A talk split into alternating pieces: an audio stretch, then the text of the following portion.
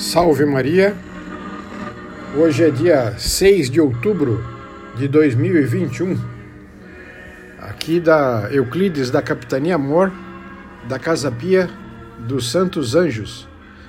Venho lhes trazer uma notícia muito importante. Essa música de abertura que os senhores ouviram agora é a música de abertura do filme Covades. E a letra inicial diz o seguinte: Covades Domini para onde vai, Senhor? No filme, no final do filme, a gente vê São Pedro fugindo de Roma por causa das perseguições e de repente no caminho ele encontra nosso Senhor Jesus Cristo indo em direção contrária. E aí ele pergunta: Quo vades, Domini? Para onde vai, Senhor? Jesus Cristo disse que iria para Roma para ser crucificado novamente.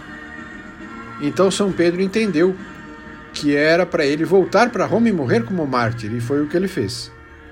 Bom, desde o fundamento, desde a fundação da Santa Igreja Católica Apostólica Romana, os cristãos têm sido perseguidos, e de forma cruel, e cada vez mais cruel.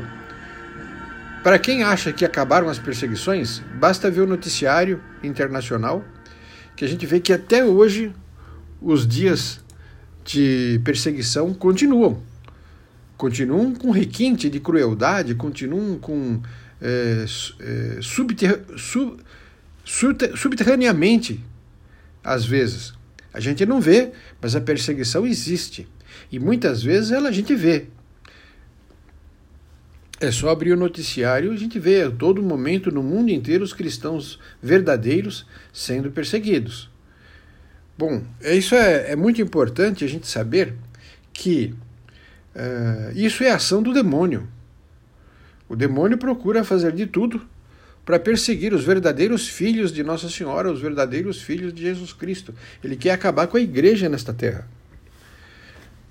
Porque a igreja santifica, a igreja ensina. Em 1888, Pra, mais precisamente, no dia 25 de setembro de 1888, o Papa Leão XIII estava rezando uma missa. E logo após a sua missa matinal, o Papa sofreu um desmaio. Os assistentes do Papa pensaram até que ele estava morto. E ele tentaram recuperar a saúde do Papa. E depois de ser recuperada a consciência, o Papa estava empalidecido, tremendo, ele descreveu uma espantosa conversa que ele havia escutado, uma visão né, que ele tinha tido, proveniente do tabernáculo. Diz que a conversa se compunha de duas vozes. O Papa disse que uma era de Jesus Cristo e a outra é do diabo. E o diabo pedia a Jesus Cristo um tempo maior para poder destruir a igreja. E ele também queria mais poderes e Jesus Cristo consentiu mais tempo e mais poderes ao demônio. Mas por que, que Jesus Cristo iria consentir uma coisa dessa? Para provar a glória da igreja. Porque em outras épocas, né, no livro de Jó, a gente vê que o demônio aparece para Deus e pede para Deus que autorização para castigar Jó. Ele disse, ele dizia, olha, Jó gosta de Deus, louva a Deus, reza para Deus, porque ele tem tudo, ele é rico, ele tem saúde, tem família, tem bens. Por isso que ele gosta de Deus. Tire tudo dele para ver como ele se revolta de Deus, contra Deus. Tire tudo dele e vai ver que ele fica o maior inimigo de Deus. E Deus então disse para Jó: Não é verdade isso. Para Jó não, para o demônio. Não é verdade. E consentiu que o demônio tentasse Jó e fizesse os males todos que a gente conhece para Jó. E então Jó perdeu os bens, perdeu filhos, perdeu o gado que tinha, tudo que ele tinha perdeu. E tudo que ele perdia, ele falava: Deus me deu, Deus me tirou. Bendito seja Deus. E o demônio ficava cada vez, cada vez mais furioso. Está se repetindo a história. O demônio quer destruir a igreja por ódio. Há muitos anos atrás, a igreja tinha um esplendor, uma glória muito grande. E o demônio pediu para Jesus Cristo: deixa eu destruir a igreja para ver o que acontece com os fiéis. foi essa a visão do Papa Leão XIII. O Papa Leão XIII ficou muito impressionado com isso, se retirou para o seu escritório e lá mesmo, na mesma hora, no mesmo dia, escreveu, compôs uma oração exorcística a São Miguel Arcanjo. E pegou essa oração e distribuiu, inspirado por Deus, né? Distribuiu para todos os bispos do mundo inteiro. E pediu que todos os bispos ordenassem que os sacerdotes rezassem essa oração logo após a missa. Isto havia sido, eh, tinha sido feito. Todo mundo após a missa, todos os padres rezavam a oração a São Miguel Arcanjo, composta pelo Papa Leão XIII. Bom, nós vemos hoje a crise que se encontra a igreja. Quantas coisas terríveis, padres, sacerdotes, até bispos, escândalos, coisas assim monstruosas, se não for de ordem do contra o sexto mandamento, ao menos é, contra a riqueza, né? Fazem de tudo para se encher de dinheiro, é, roubam. Até o Vaticano já foi roubado. Né? Então, uma, a ação do demônio está cruel.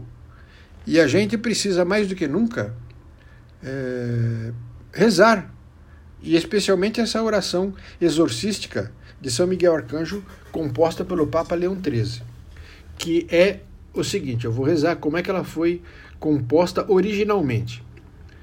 Era assim: Sancte Micael Arcangelo defende-nos in prelio contra niquicias et insidias diaboli est presidium.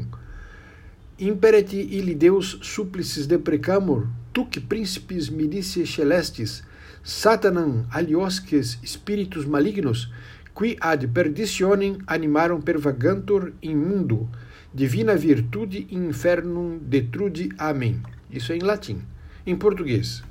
São Miguel Arcanjo, defendei-nos no combate, cobri-nos com vosso escudo contra os embustes e ciladas do demônio. Subjugue o Deus instantemente o pedimos. E vós, príncipe da milícia celeste, pelo divino poder, precipitai no inferno a Satanás e aos outros espíritos malignos que andam pelo mundo para perder as almas. Amém. Qualquer catecismo tem esta oração, qualquer livrinho de orações tem esta oração. Rezamos, meus amigos, porque a situação está ficando cada vez pior. E o demônio está investindo sem dó. E só que ele age, como sempre falei nos meus vídeos do YouTube, ele, ele age secretamente, escondido, mas age. Veja a discrepância que há entre os católicos, as brigas, né? E, e é muito cruel tudo isso. Rezemos, meus amigos, esta oração a São Miguel Arcanjo, pedindo para que São Miguel Arcanjo intervenha e nos livre da ação deletéria e nefasta do diabo. São Miguel Arcanjo, rogai por nós. Em nome do Pai, e do Filho, e do Espírito Santo. Amém. Salve Maria.